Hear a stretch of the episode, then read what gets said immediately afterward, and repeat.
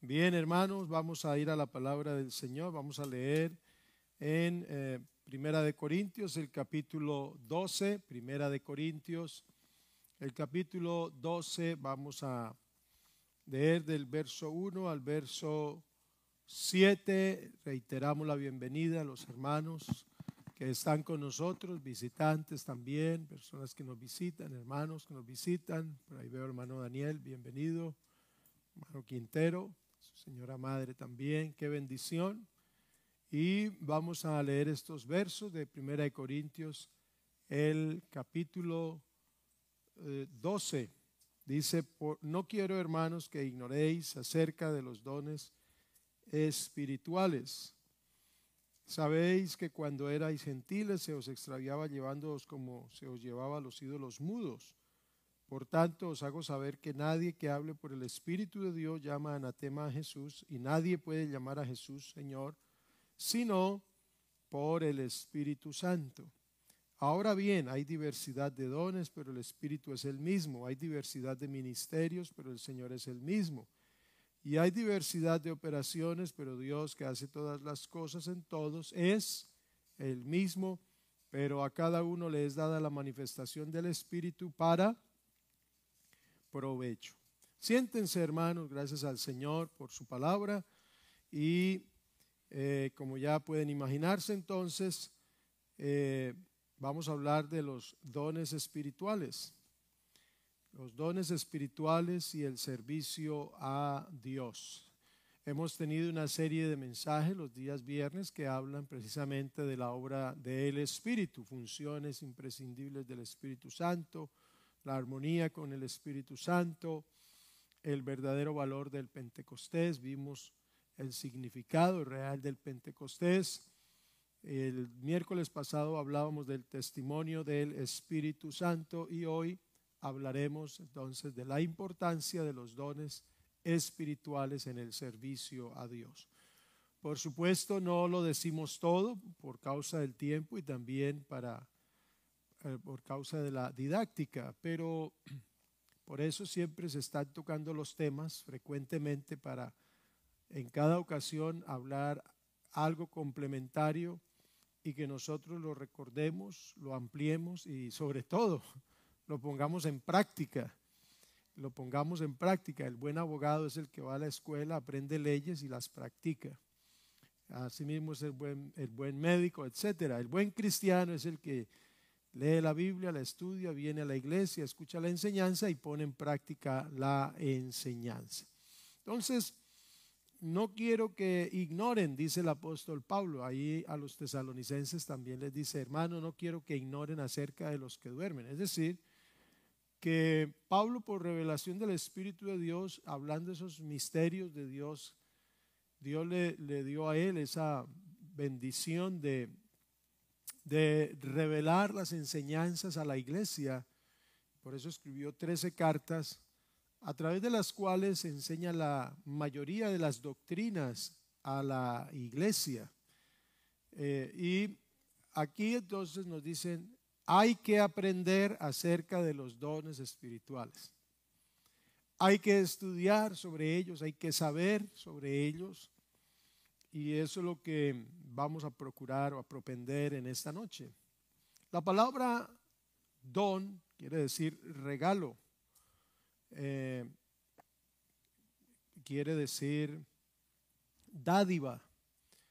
Ah, cuando se habla la Biblia de los dones, está hablando de cosas eh, que, que, el Espíritu da, los dones del Espíritu, lo, cosas que el Espíritu Santo da y son eh, capacidades y las da por gracia. Por supuesto, el cristiano en su afán, en su deseo de crecer en el Señor, pues va a anhelar que el Espíritu Santo opere a través de él esos dones, esos carismas, esos carismas, porque la palabra Don viene de, ese verbo o ese término griego carismata. Y recuerde que carisma viene de caris, que quiere decir gracia.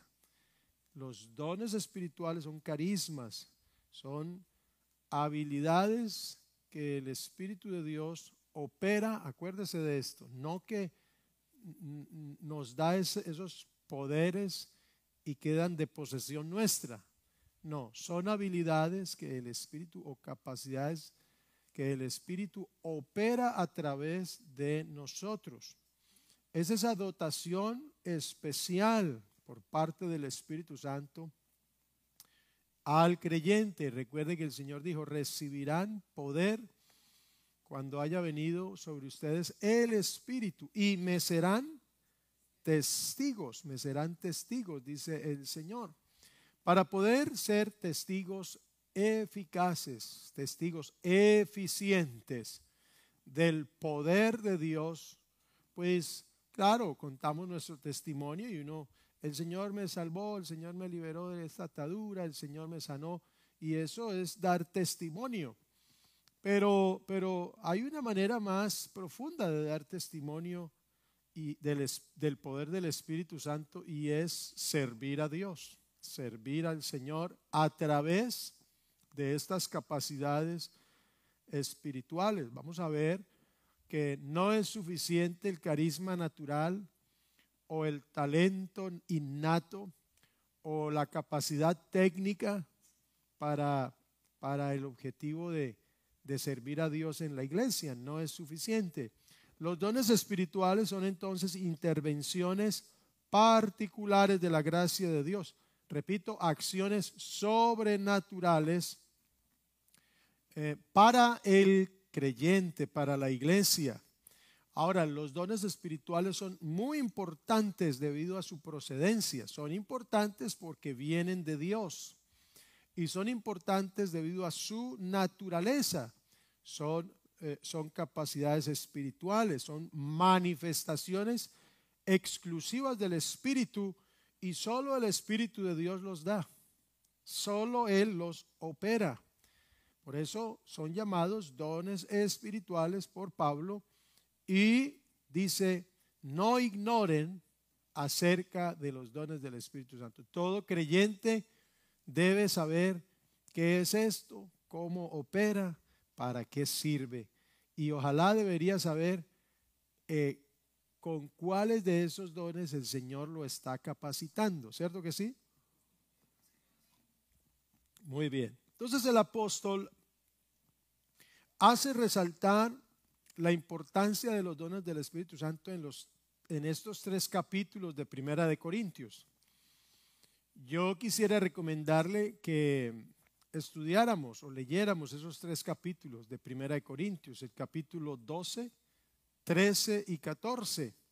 Ahí usted va a aprender algunos aspectos importantes acerca de los eh, dones espirituales y Pablo, por ejemplo, dice en el verso 31 del capítulo 12, procuren pues los dones mejores, pero yo les muestro un camino más excelente.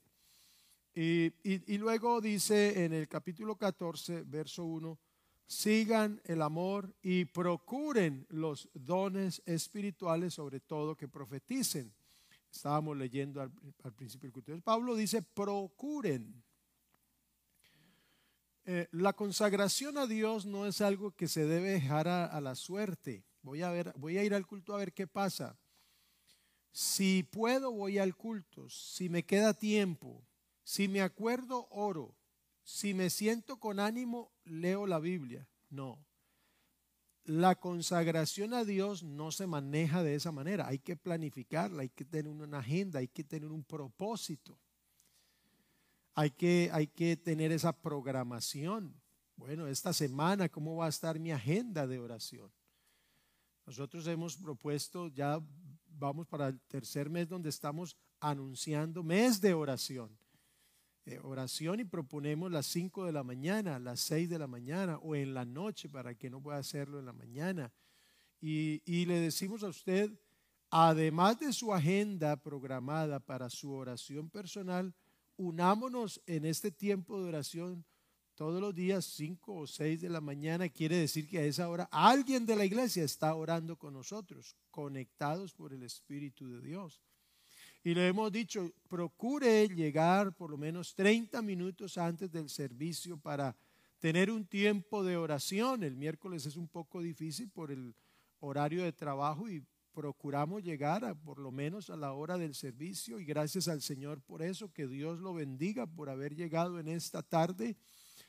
Pero estamos eh, promoviendo eh, eso de orar y consagrarnos a Dios. Este culto lo hemos llamado ahora culto de adoración y de consagración. La idea es que al salir de esos cultos los días miércoles, pues salgamos con un deseo mayor de consagrarnos a Dios, con un conocimiento bíblico que nos impulse a consagrarnos a Dios, que nos motive. Por eso, por eso voy a pedir o estoy pidiendo a los líderes de la iglesia que vengan al culto de oración, aunque no tengan algo que hacer.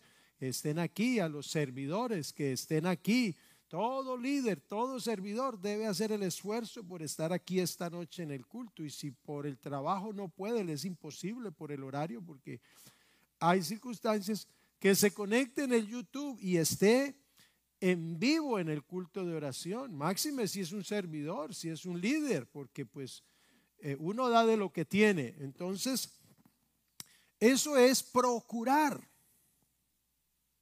Eso es procurar hacer lo posible, no solamente por conocer, sino por obtener, por desarrollar esos dones. Procuren los dones espirituales. el Espíritu Santo es el que opera esos dones, no soy yo. Uno no puede decir, yo tengo el don de sanidad, porque yo no lo tengo no es mío.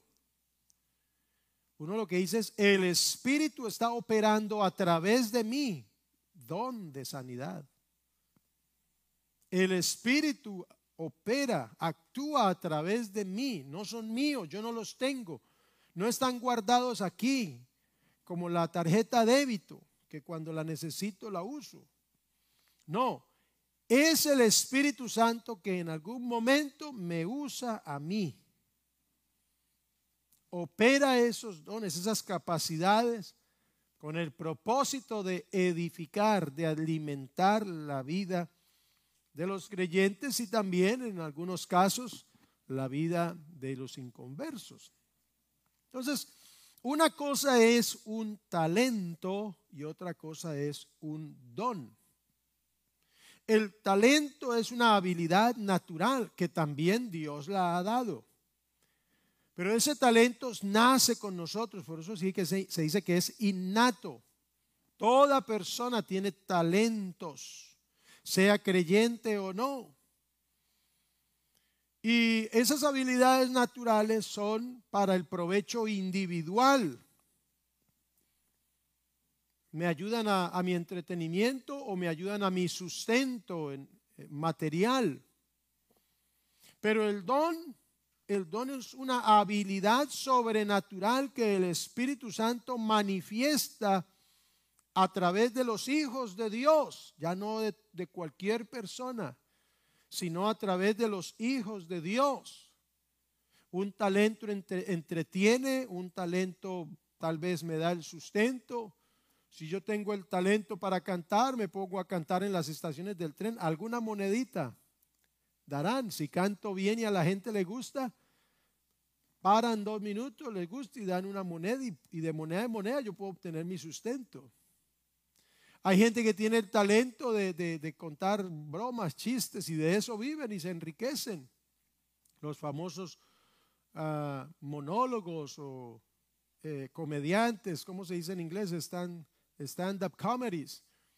Y tienen el talento de, de, como de dibujar, etcétera. Algunos lo hacen por hobby por arte sencillamente, otros lo hacen para sobrevivir. Usted tiene algún talento, el Señor le ha dado y usted puede sobrevivir de eso, puede vivir de eso, pero el don, el don eh, espiritual afecta la vida de las personas, transforma, edifica la vida de las personas. Es la gran diferencia. Entonces, yo puedo tener talento de predicar, de hablar, la oratoria, pero usted puede escuchar algo bonito y aprende, pero su vida no será edificada, no será transformada, porque el Espíritu Santo no está operando a través de mí un don espiritual. Entonces es importante que, que sepamos eso. Uy, ese, ese hermano tan ungido, ¿por qué? Porque canta muy bonito. Bueno, puede tener un buen talento, pero el Espíritu Santo no estará operando a través de él o de ella. Es importante eso. Porque los dones del Espíritu Santo son necesarios para servir a Dios. Si queremos que mi servicio a Dios sea edificante y sea de provecho, yo necesito servir a Dios en el poder de los dones espirituales, no solo en la capacidad de mis talentos o habilidades.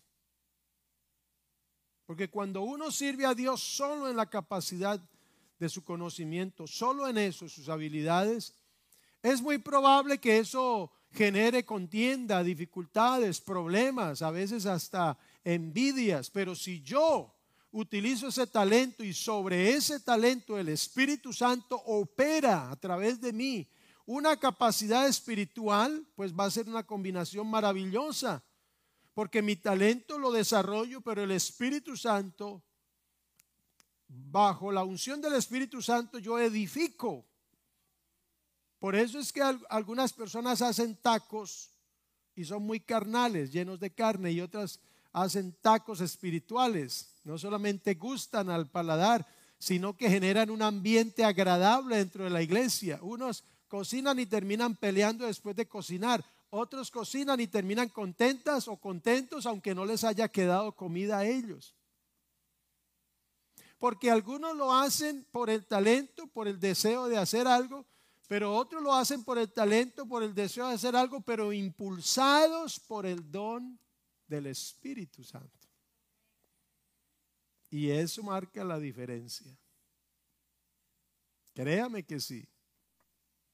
Entonces los dones, los dones, a diferencia del fruto, porque una cosa son los, los dones espirituales y otra cosa es el fruto del Espíritu.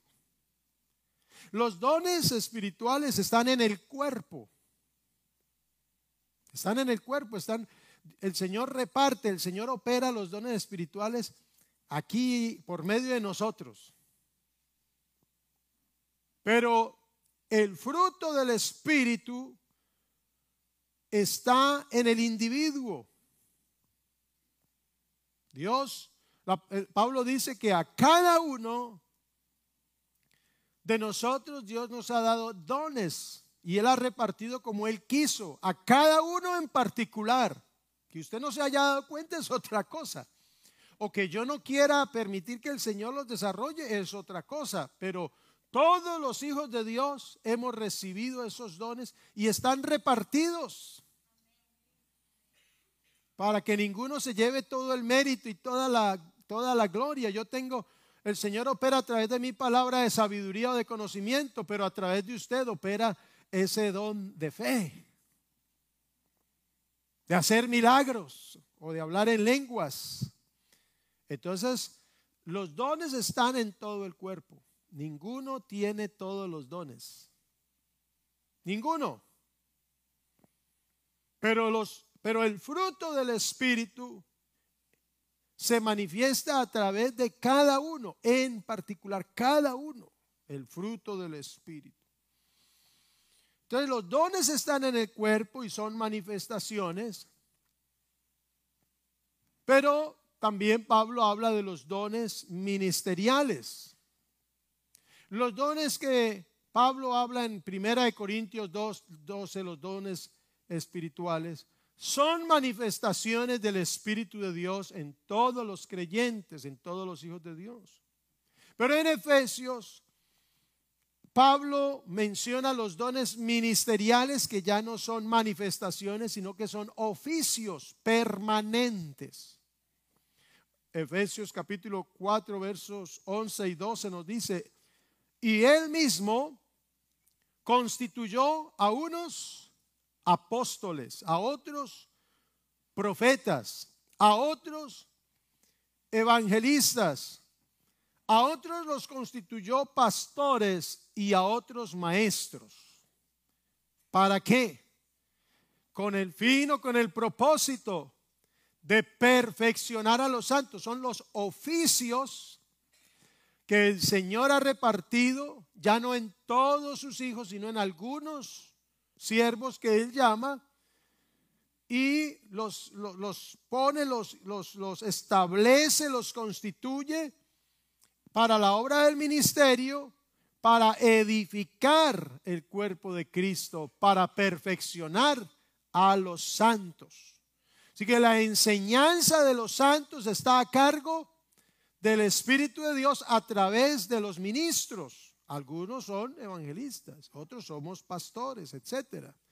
Ningún hombre tiene a su haber los cinco dones espirituales. Pablo de pronto dijo, yo, yo soy maestro, soy apóstol, soy evangelista, pero él no era realmente un pastor, él se iba constituyendo iglesias y dejaba pastores, a Tito, a Timoteo, entre otros. Entonces ninguno, ninguno, eh, imagínense una persona con esos cinco ministerios, dones ministeriales.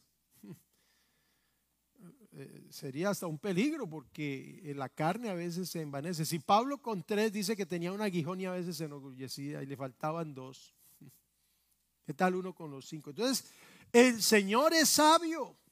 Ni a los creyentes les da todos los dones a uno solo y lo que los reparte. Pero ni a sus ministros les da los cinco, sino que también los, los va repartiendo. Que Él es sabio, porque Él es el primero en todo. En Él está toda la plenitud de Dios, la perfección del conocimiento. Entonces, manifestaciones, los dones espirituales son manifestaciones, los dones ministeriales son oficios. Ahora, los dones espirituales son manifestaciones del Espíritu, oiga bien, en momentos y circunstancias especiales. No es que yo voy por la calle y tengo el don de sanidad y se me ocurrió y le digo algo, sé sano y tiene que ser sano. No, porque no es así. No es que yo voy, estoy en la iglesia y de pronto lo veo a usted, venga que le voy a impartir el don de, de ciencia o el don de sabiduría. Aunque de verdad que sí, todos debemos tener el don de dar, ¿cierto? Amén, el don de dar. Pero no es que yo lo tengo y yo soy el que elijo a quién y en qué momento. No, es el Espíritu que de acuerdo a la necesidad, Él trabaja y lo usa usted, lo usa usted o me usa a mí. Entonces, eh, es decir, que los dones espirituales son operados por el Señor en la medida en que amerite esa manifestación. Si no hay necesidad del Espíritu de Dios, no hace nada. Lo que quiere decir que cuando uno quiere hacer algo, como que para operar algún don y no hay la necesidad, o el Espíritu no quiere, está uno operando en su propia capacidad. Y no produce mucho de acuerdo a la necesidad, es que el Espíritu opera. Por eso al Espíritu de Dios no hay que ponerle agenda.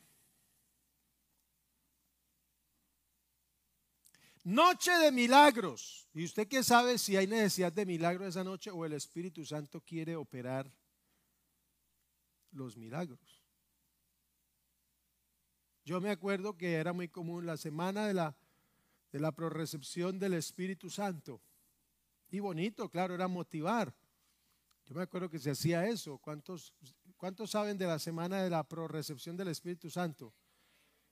Entonces tiene más de 45 años. Yo me acuerdo, era niño, entonces se hacía toda la semana, hemos oído la semana evangelística, la semana del joven, y se hacía la semana de pro-recepción. ¿Qué se buscaba con eso? No que el Espíritu Santo llenara con su poder esa semana y no más, y lo limitáramos, no, sino promover en los creyentes ese conocimiento, ese deseo, ese anhelo, despertar esa sed. Y Dios se glorificaba y se sigue glorificando. Pero la verdad, hermanos, es que debemos tener muy claro que los dones espirituales son manifestaciones del Espíritu de Dios que opera de acuerdo a momentos y circunstancias especiales. Especiales. Los dones del Espíritu no son un asunto de publicidad. Y aunque la Biblia dice que tenemos que procurar los dones del Espíritu, pues tampoco vamos a supeditar la obra de Dios a los dones del Espíritu. Porque el Señor todos los días salva a las personas. Todos los días el Señor salva a alguien. Entonces, si podemos hablar de alguna clasificación de los dones espirituales, pues comúnmente se han, se han clasificado en tres grupos. En tres grupos. Ya le dije, los capítulos 12, 13 y 14 de 1 Corintios eh, nos amplían acerca de este tema. Y, por ejemplo, el capítulo 12 enumera esos dones y los clasifica. El capítulo 13 nos dice cómo es que se usan los dones y es a través del amor. Lo leíamos al principio del culto. Y el capítulo 14 nos enseña el funcionamiento de los dones en la iglesia. ¿Cómo, cómo es que se debe manejar la acción de los dones? Eso no es a la topa tolondra, dijo alguien. No, tiene que ser decentemente y con orden. Y una de las maneras más importantes, hermano, escúcheme bien esto. Una manera de una de las formas, de las maneras más importantes en que el Espíritu Santo de Dios se manifiesta en la iglesia es a través de los dones espirituales. Comúnmente llamamos la manifestación del Espíritu Santo a un momento de éxtasis donde las emociones son tocadas, los sentimientos son tocados y de pronto hay una euforia o hay un quebrantamiento, ¿cierto? Y decimos, el Señor se manifestó y es verdad, el Señor se manifiesta así. Pero no debe ser la máxima manifestación que la iglesia debe anhelar cuando se reúne. La mayor manifestación del Espíritu Santo no es cuando, cuando nosotros nos quebrantamos o prorrumpimos en júbilo. La mayor manifestación del Espíritu Santo es cuando Él opera los dones espirituales a través de los creyentes. Entonces no es solamente, y espero que me entiendan bien esto, porque es lo que yo he entendido de este tema. Mire, lo máximo no es llegar al culto para sentir algo bonito. Eso no es lo máximo. Pero claro que queremos sentir algo bonito de Dios. Uno venir al culto y no sentir absolutamente nada es como frustrante a veces. No, pasó nada, aparentemente. Entonces comenzamos como a, manejar la situación de que en el culto algo bonito tiene que pasar y si no está pasando, entonces comenzamos tal vez a caer en el error de provocarlo. ¿Cierto?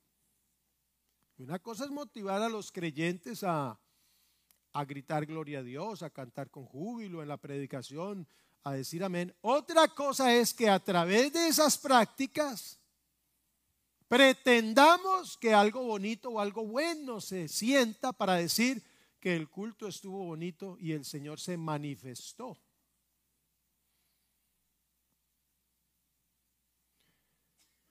Claro que uno tiene que ser eh, sensible y uno viene y, da lo mejor de adoración.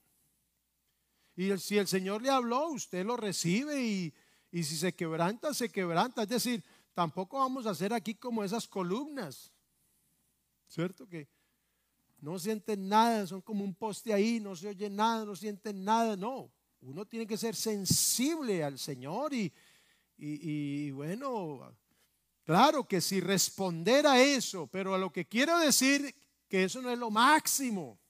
Porque el día que el Señor no se manifieste así, usted va a quedar incompleto.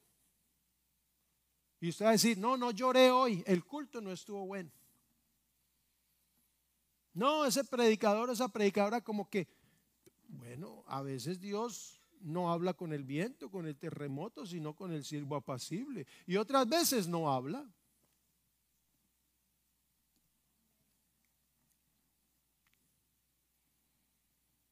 Otras veces no, no habla, pero que está presente, está presente. Pero si, si el Señor, en la medida de la necesidad de los momentos, opera los dones espirituales, esa es una manifestación gloriosa, gloriosa del Espíritu de Dios. Entonces, es importante que nosotros podamos verlo de esta forma, creo yo, creo yo. Una de las maneras más importantes de la manifestación. Uy, hermano, el Señor se manifestó poderosamente. Eso es bonito. Sí, el culto eufórico de pronto sí se habla en lenguas. Claro, eso es una manifestación del don del Espíritu Santo. Pero no es la única, ni la máxima. No quiero decir que no la anhelemos. Sí, pero la manifestación de hablar en lenguas donde todo el mundo no es la única ni la máxima manifestación del Espíritu Santo. Y todos perseguimos con que llegue ese momento del culto. Y si se logra, uff, tremendo. Y es tremendo, es un milagro. Es uno de esos dones, pero no es el único, ni el mayor. que leímos en el capítulo 14 al principio? Procuren los dones espirituales pero procuren profetizar, porque es mejor el que profetiza o mayor el que profetiza que el que habla en lenguas.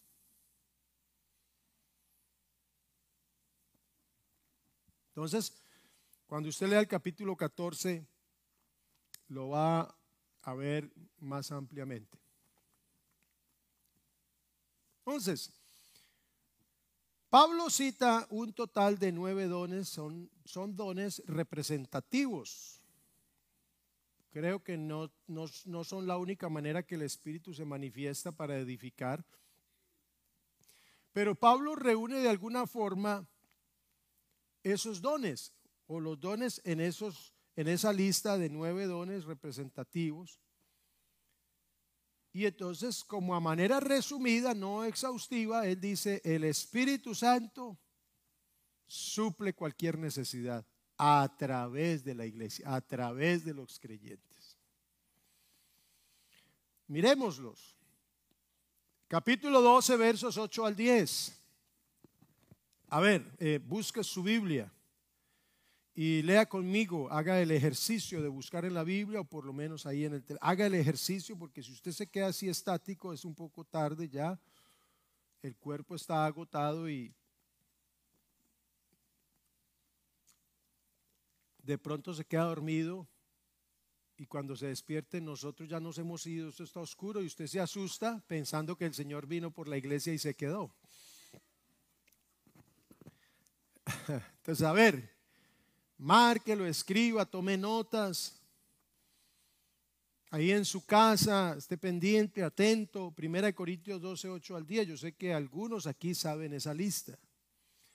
A uno el Espíritu le da la palabra de sabiduría. A otro el mismo Espíritu le da palabra de ciencia. A otro el mismo Espíritu le da fe y a otro dones de sanidades.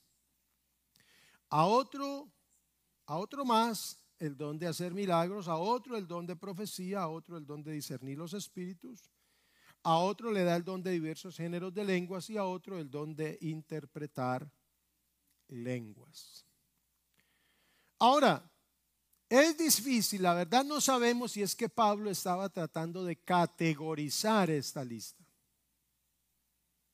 No sabemos si si por, por ser la primera que se menciona, palabra, el primer don, palabra de sabiduría, él esté, él esté dando a entender que sea el mejor o el más importante. No, no lo sabemos. Mire, las interpretaciones de lenguas están de último. Y yo cuando era muy jovencito, eso para mí eso era una cosa trascendental. Que alguien habló en lenguas y otro aquí le interpretó y dio el mensaje. Pero ¿cómo hizo para saber? Y uno por fe lo aceptaba. Uno cómo cree que lo que está diciendo aquí sí es verdad lo que dice. El Espíritu eh, confirmaba su presencia y confirmaba. Pero había otros que se levantaban, disque a profetizar, decían unas cosas enredadas y comenzaban eran a, a acusar a los hermanos y supuestamente a exhibir la vida de los hermanos. Usted está esto, usted lo otro. Y uno no ve que la profecía sea, sea para eso. ¿Qué dice Pablo? La profecía debe ser para edificar, para exhortar, que es animar, y para consolar, no para publicar a nadie. Entonces, yo recuerdo cuando era niño, uy, qué interpretación, un mensaje en lenguas, eso, eso era fascinante, eso era emocionante, por lo que implicaba. Pero aquí Pablo en la lista lo tiene de último. No sabemos si al, al dar ese orden, Pablo está categorizando por importancia, por orden de importancia, de valor. No lo sabemos.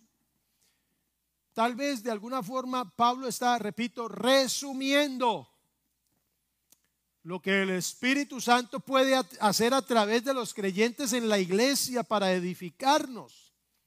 Y yo estoy seguro que el Espíritu Santo no solamente hace estas nueve cosas, hace muchas más.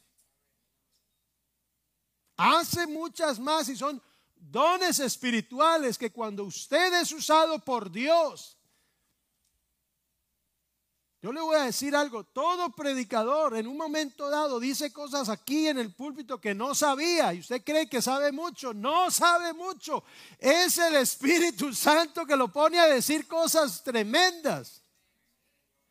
Y usted se baja de aquí y le dice, hermano, qué mensaje. Yo, no, yo nunca había visto eso y, me dan ganas de decirle, yo tampoco, pero no le digo para que usted se, se vaya convencido de que, oh, sí, uno sí sabe, ¿no?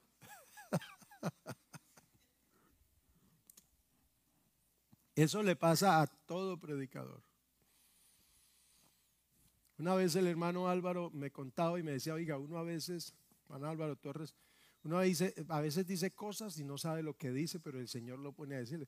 Dice que él una vez por decir dijo, habló de los cocodrilos en el desierto y él me decía, ¿qué cocodrilos va a pretender uno que hay en un desierto? Y por allá no sé qué, él me dije, viendo un documental, no sé qué, decía el documental que en el desierto hay cocodrilo. Y me decía, Dios lo pone a decir cosas a uno que uno no sabe, pero que él sí sabe. Y ponía el ejemplo para, para otra serie de, de situaciones. Por eso es que usted viene al culto y el pastor que usted ve todos los días o el hermano que usted ve todos los días dice algo que le está pasando a usted y usted tiene la duda, ¿será el Señor o le contaron? ¿O el pastor me está tirando piedras?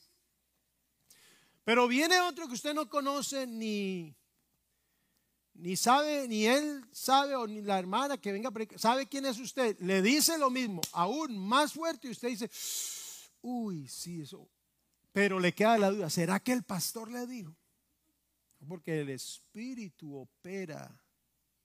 Y eso es lo que necesitamos, hermano, que no sirvamos a Dios en, en la capacidad humana solamente, y que no confiemos en lo que sabemos o lo que pretendemos que sabemos, porque Pablo dice, si alguno cree que sabe algo, no sabe cómo debe saberlo. Pedro dice, si alguno habla, hable conforme a la palabra de Dios. Si alguno sirve, sirva conforme al poder que Dios da. Hermano, y seremos edificados grandemente. Pero cuando se sirve en la carne, y cuando hablo en la carne no estoy hablando en pecado, sino solamente en la habilidad natural, no hay los mismos resultados. A veces hay, como decía yo ahora al, comienzo, a veces resulta el asunto, eh, resulta el asunto en problema. Eh, pero si estamos en la iglesia, estamos sirviendo a Dios, pero solamente sobre la habilidad natural. Pero si usted va a servir a Dios, sirva conforme al poder que Dios da. Está haciendo los tacos arriba. Ore, hermana, ore allí, diga, Señor, los dones espirituales, dale sabor a esto, hermano. Yo creo que Dios le da sabor a eso. Y alguien se va contento diciendo, es que en esa iglesia hacen unos tacos muy ricos. Voy a volver en cuando sea para comer tacos. En una de esas el Señor lo taca con su palabra y ahí está formado. Porque así trabaja Dios. No es su norma, no es su regla, pero Dios puede usar un taco para salvar a alguien. Créame que Dios puede salvar un ujier. No está predicando, pero Dios usa al ujier. Yo he sabido varios testimonios así de gente que se quedó en la iglesia por, por la persona que lo recibió, que la recibió. Por la música o por el niño que dijo un testimonio. Mejor dicho, Dios, hermano, si utilizó un árbol, utilizó a un burro ¿Qué cosas no podrá hacer Dios? El Señor Jesús usó, una cruz y usó un árbol para saqueo. Y al que se pudo haber entendido, no, no, no captó lo que el burro le estaba diciendo. Entonces, hermanos, miren ustedes qué importante. Pablo no está categorizando. Y algunos estudiosos de la Biblia, algunos comentaristas, tratan de diferenciar los dones y algunos dicen, no, es que algunos dones son temporales, otros son permanentes, otros dicen, no, son los dones verbales, no verbales, dones de expresión o de revelación. No, es que Pablo habla de los dones más importantes, los menos importantes. Bueno, son, son maneras de interpretar y maneras de ver. pero de alguna manera, si pudiéramos nosotros clasificarlos, pareciera que hay una afinidad en tres maneras, en tres grupos. Por ejemplo, los, los dones de enseñanza o pedagógicos o también dones como de revelación. ¿Cuáles son? La palabra de sabiduría y la palabra de conocimiento. Están relacionados por la enseñanza, por la pedagogía, por la revelación. Palabra de sabiduría, palabra de conocimiento. Dones de poder o dones sobrenaturales la fe, sanidades y, milagros. Porque tienen que ver con cosas que uno no puede, ni sabe, ni puede realizar. Entonces, se pueden clasificar como dones que operan cosas sobrenaturales. Dones de, del poder de Dios ya no tienen nada que ver con lo bonito que yo hable, sino con mi capacidad de confianza o, lo que el Señor hace para sanar a alguien a través de mí o, milagros. El libro de los Hechos, usted puede ver todos esos ejemplos ahí. pues lea el libro de los Hechos y va a ver todos los, dones aquí enumerados por Pablo están ahí puestos en práctica. Y, un tercer grupo pudiera ser los dones comunicativos, que algunos se confunden y piensan que el chisme es un don comunicativo, pero no tiene nada que ver, la murmuración no es un don del Espíritu, es una obra de la carne. Hay que ser comunicativos, pero no en ese orden. Dones de expresión, ¿cierto?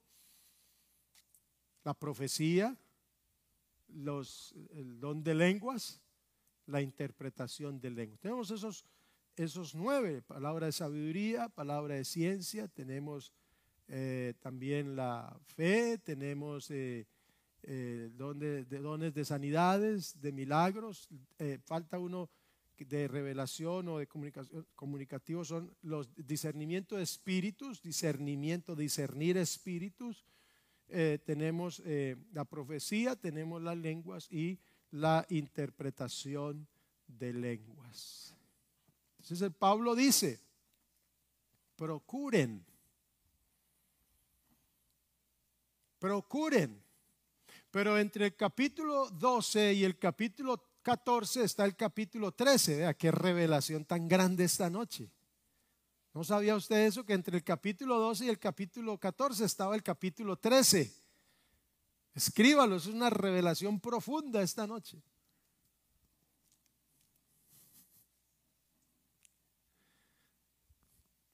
entre la enumeración o clasificación de los dones Y entre el ejercicio de los dones en la iglesia está el intermedio, el tema del amor. ¿Para qué quiero yo que el Espíritu de Dios opere dones a través de mí? No debe haber otra motivación, sino el amor por el prójimo. No una vanagloria. ¿Para qué queremos que el Espíritu de Dios opere los dones? Para nosotros enorgullecernos. Ah, es que en esta iglesia sí se operan los dones. Y entonces yo como pastor decir, no, en mi congregación yo tengo profetas, tengo personas que hacen milagros y entonces la gloria es para el Señor y un poquito para mí también, ¿no? ¿Para, qué es la motivación? Para que me pongan a servir, para que hacer algo. ¿Cuál debe ser la motivación de yo procurar los dones espirituales? ¿Ser salvo? No. No, porque los dones espirituales no son para que yo alcance la salvación. La salvación es un regalo. Ya la tengo. Entonces no es una motivación. Ser más reconocido, que me ponga más a predicar, tampoco. Por supuesto que Dios tiene sus maneras. Pero esa no debe ser la motivación. La motivación principal, Pablo dice, procuren los dones mejores. Pero sobre todo, el camino del amor, porque este es el camino más excelente el amor. Y por eso dice, si yo hablo en lenguas humanas o angelicales y no tengo amor, vengo a ser como un metal que resuena. Solamente hará ruido. Si tengo profecía, si, entiendo los misterios, toda ciencia, tengo la fe para trasladar montes y no tengo amor, nada soy. Si tengo el don de dar, Porque Pablo en el verso 28 habla de los apóstoles, profetas, maestros, los que hacen milagros, los que sanan, los que ayudan, los que, los que administran. También son diferentes maneras en que el Espíritu Santo puede operar eso. Pero si yo tengo ese don de esa generosidad y no tengo amor, doy es para, para, para cubrir un faltante emocional, psicológico, para obtener reconocimiento, para y a toda, yo di esto, yo di lo otro y estoy diciendo, dice el Señor, lo que hace tu mano derecha no lo sepa tu mano izquierda y cuando des no toques trompeta. Es más, cuando ores, ora a tu Padre que está en lo secreto. Eso sí, tu Padre que ve en lo secreto, un día te va a recompensar en público. Hermano, ¿cuál es la motivación? Ayudar a otros el amor. El amor. Entonces vamos a decirle al Señor, Señor, opera a través de mí algún don, alguna capacidad, por amor a mis hermanos, por amor al que necesita. Estemos en pie, el próximo miércoles vamos a hablar un poquito de cada uno de ellos, el tiempo no, no nos ayudó, pero Sería bueno hablar un poquito qué significa y hacer diferencia, qué es realmente el don de profecía, cómo se administra el don de lenguas, cuándo hay que hablarlas, cómo hay que hablarlas. Eso tiene su uso y tiene su razón de ser, tiene su utilidad. Pero ahora vamos a decirle, Señor, opera a través de mí algún don espiritual. Úsame para ayudar a alguien. Esa sea, según la Biblia, esa debe ser la motivación para que el Espíritu de Dios opere esos dones, el amor. Padre, en esta noche te damos muchas gracias por tu palabra. Gracias Señor Jesús por tu presencia, por este culto maravilloso.